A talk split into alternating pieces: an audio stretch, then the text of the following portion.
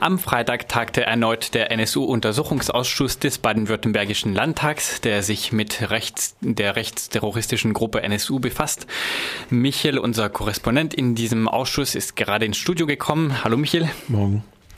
Ja, du warst am Freitag, äh, wie gesagt, noch bei diesem Untersuchungsausschuss. Da befragten die Landtagsabgeordneten einen Beamten des Landeskriminalamts, ähm, der über die Arbeit der sogenannten Ermittlungsgruppe Umfeld berichtete. Ähm, und da ging es unter anderem um die Theresienwiese und um äh, Kreuztreffer mit einer islamistischen Terrorgruppe. Jein, äh, der Landeskriminalamtsbeamte Staatsschutzabteilung Herr Krenz äh, war geladen für die Frage äh, der rechtsterroristischen beziehungsweise rechten Szene in Baden-Württemberg. Und äh, man bekam dort eher den Eindruck, äh, dass äh, das, was im Zuge der Ermittlungen von der EG Umfeld auf Grundlage von polizeirechtlicher Ermächtigung äh, veranstaltet worden ist, nicht gerade äh, einen hohen äh, Erkenntniswert produziert hat innerhalb von drei Wochen äh, seiner Abarbeitung, ob das nun das Aktionsbüro äh, Rhein-Neckar gewesen ist oder die Strukturen äh, in der Nazi-Szene in Bezug auf potenzielle Unterstützung des NSU hier in Baden-Württemberg. Das ist ja das Thema, was der Ausschuss äh, eruieren will. Äh, das nahm dann auch so ein äh, gleichzeitigen folgender Nazi-Zeuge dann zum Anlass, äh, sich auch breit hinten hinzustellen und zu sagen, äh, dass äh, man ja mal erstmal darüber reden müsste, was überhaupt rechtsextrem ist.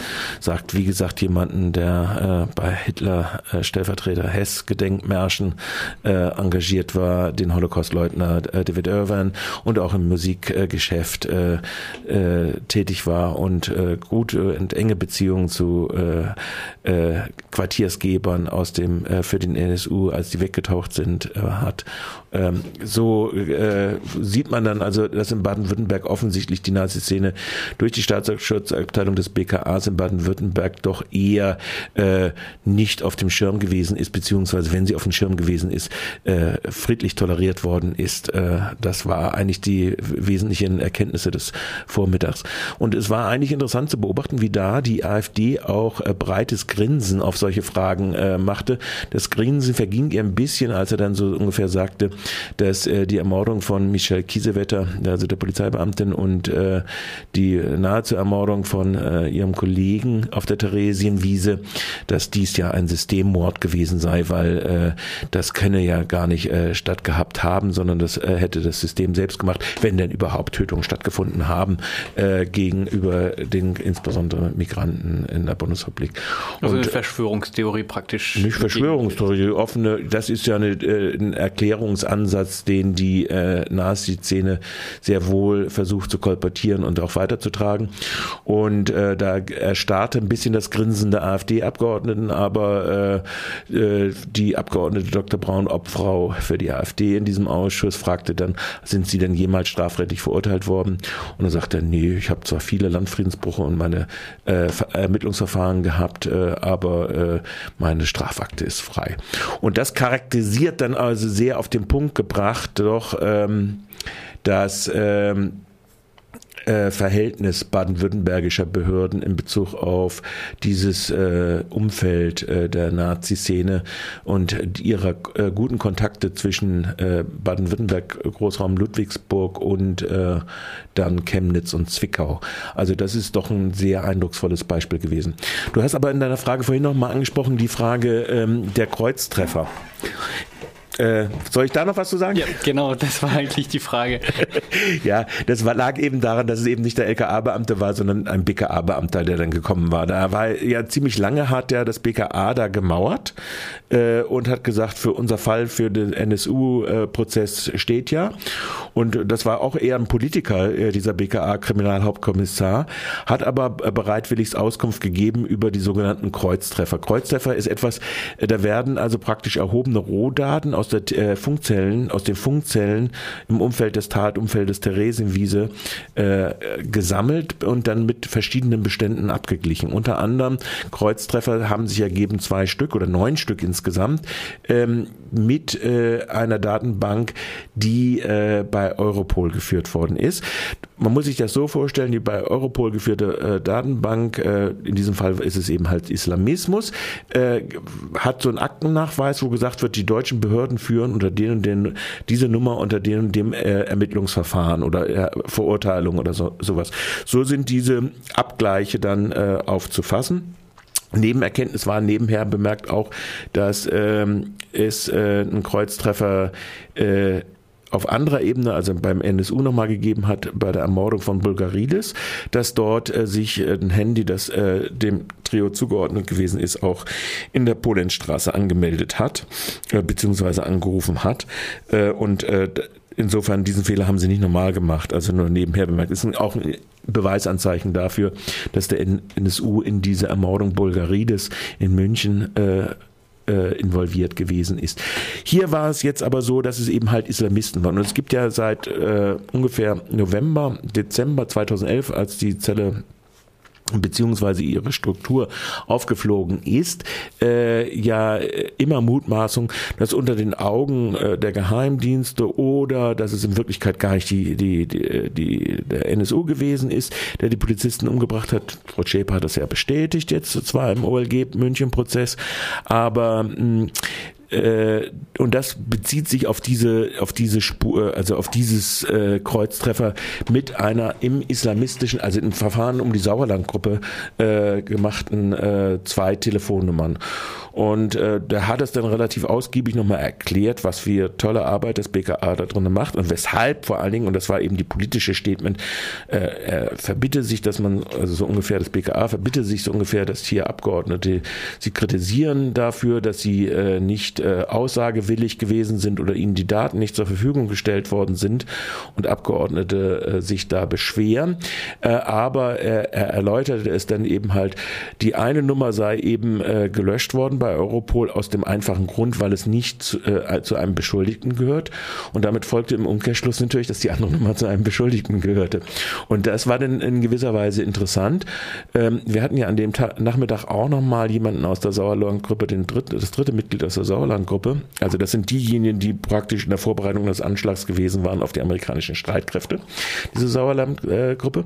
Und der bestätigte auch, dass sie tatsächlich sich SIM-Karten besorgt hatten, weil sie fühlten, äh, weil sie überwacht gewesen sind.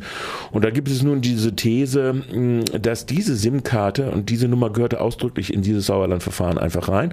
Und zwar auf der beschuldigten Seite, also in, in, im, im Umfeld derjenigen, die dort später zu Angeklagten wurden, die verurteilt worden sind, diesen Anschlag vorbereitet zu haben.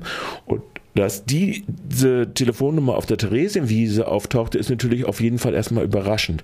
Und dann sagte im Prinzip dieser BKA-Beamte, ja, aber wir haben keinerlei Anhaltspunkte, dass einer der Beschuldigten äh, dort gewesen ist, äh, weil der eine war dort, war in Istanbul, die anderen waren dort, dort, dort. Das können wir auch nachweisen. Und auf der anderen Seite haben wir auch keine Anhaltspunkte dafür, dass das jetzt äh, nicht äh, äh die, äh, das, der NSU gewesen ist, weil ja DNA, Hafenhaftung etc. vorhanden äh, gewesen sind so. Und deshalb haben wir das auch nicht groß weiter verfolgt. Also das heißt, wir haben die Entscheidung getroffen, das nicht weiter zu verfolgen. Das Interessante ist jetzt einfach, sowohl die erste Nummer als auch die zweite Nummer, das sind ja immer zwei Daten. Also es ruft aus dieser Theresienwiesenzelle an, hier eine andere Nummer. Äh, diese Nummern, das war dann ein Wirtschaftsunternehmen, ähm, diese Nummern äh, wie, wie das reinkommt. Und Anhaltspunkte dafür gibt es äh, in gewisser Weise, dass äh, sowohl dieser Sauerland-Gruppenmember als auch äh, andere sagten, ja, das Bundesamt für Verfassungsschutz hat offensichtlich äh, weit auch lanciert äh, SIM-Karten, um die Kontrolle über diese SIM-Karten zu haben. Und das Interessante ist dann einfach, dass äh, diese SIM-Karte dann gewechselt wurde und seitdem, äh, seit 2007, also sechs Monate nach der Theresienwiese, im Besitz einer Firma äh, in Baden-Württemberg ist. Und äh, jetzt äh, wird also der Ausschuss entweder beschließen, nochmal jetzt nachzuforschen, wie die Umstände des Erwerbs sind, wann der Erwerb stattgefunden hat und äh, wie das äh, im Kontext äh, ist. Wollen, werden wir sehen, ob da was bringt. Äh, das äh, noch bringt, zumindest das aufzuklären. Zumindest schließt es ja diese Verschwörungstheorien aus, äh, würde es ausschließen. Und schon aus diesem Grunde wäre es äh, sehr sinnvoll, das mal einfach zu machen. Aber äh, es wird sicherlich nur bedingt äh, eine äh, Bestätigung einer ursprünglichen Schlagzeile einer bekannten Illustrierte Deutschlands äh, sein, dass äh, die Tötung der beiden Polizisten und ihr Tötungsversuch unter den Augen äh, der Geheimdienste stattgefunden hat. Aber äh, es ist nicht gänzlich auszuschließen und es wäre sinnvoll, äh, da äh, dann nochmal Butter bei die Fische zu bekommen. Das war im Prinzip das, was fehlt. Und wenn man ein bisschen mehr reingucken will, auch zu dieser AfD-Geschichte und ihrem parlamentarischen Berater, äh, dann kann man auch nochmal hochgucken auf unsere Webseite. Da habe ich schon äh, am Wochenende äh, hochgestellt die äh, Aussage dieses Herrn Kiefers und sein Eingangsstatements, äh, der ist ja jetzt angeheuert bei der AfD-Fraktion und die scheint jetzt auch nicht mehr so ganz so glücklich zu sein mit ihm, weil er in Ignoranz äh, gegenüber allen tatsächlichen Erklärungen und Beweisen äh, durchaus äh, jetzt als neue Spur, äh, nachdem er vorher äh, den US-Geheimdienst, Militärgeheimdienst aufgetan hat, jetzt als neue Spur unbedingt die Kolleginnen und Kollegen äh, der getöteten äh, Michelle Kiesewetter äh, in Form von DNA-Haftungen von sogenannten berechtigten Spurenlegern äh, äh, äh, gerne äh, legen würde und ob die AfD da mitspielen wird und diese Spielchen äh, genauso grinen verfolgen wird äh, wie äh, den Auftritt äh, des äh, äh, wie gesagt, was ist Rechtsextremisten Rico Heise, das ist, wird man dann sehen müssen. Also praktisch der Berater von der AfD-Parlamentsfraktion ja. ja. versucht dann praktisch ähm, andere Spuren zu legen ja. über den Mord von Michael Kiesewetter. Das kann man nachhören auf unserer Webseite auch, was in welche Richtung er da geht.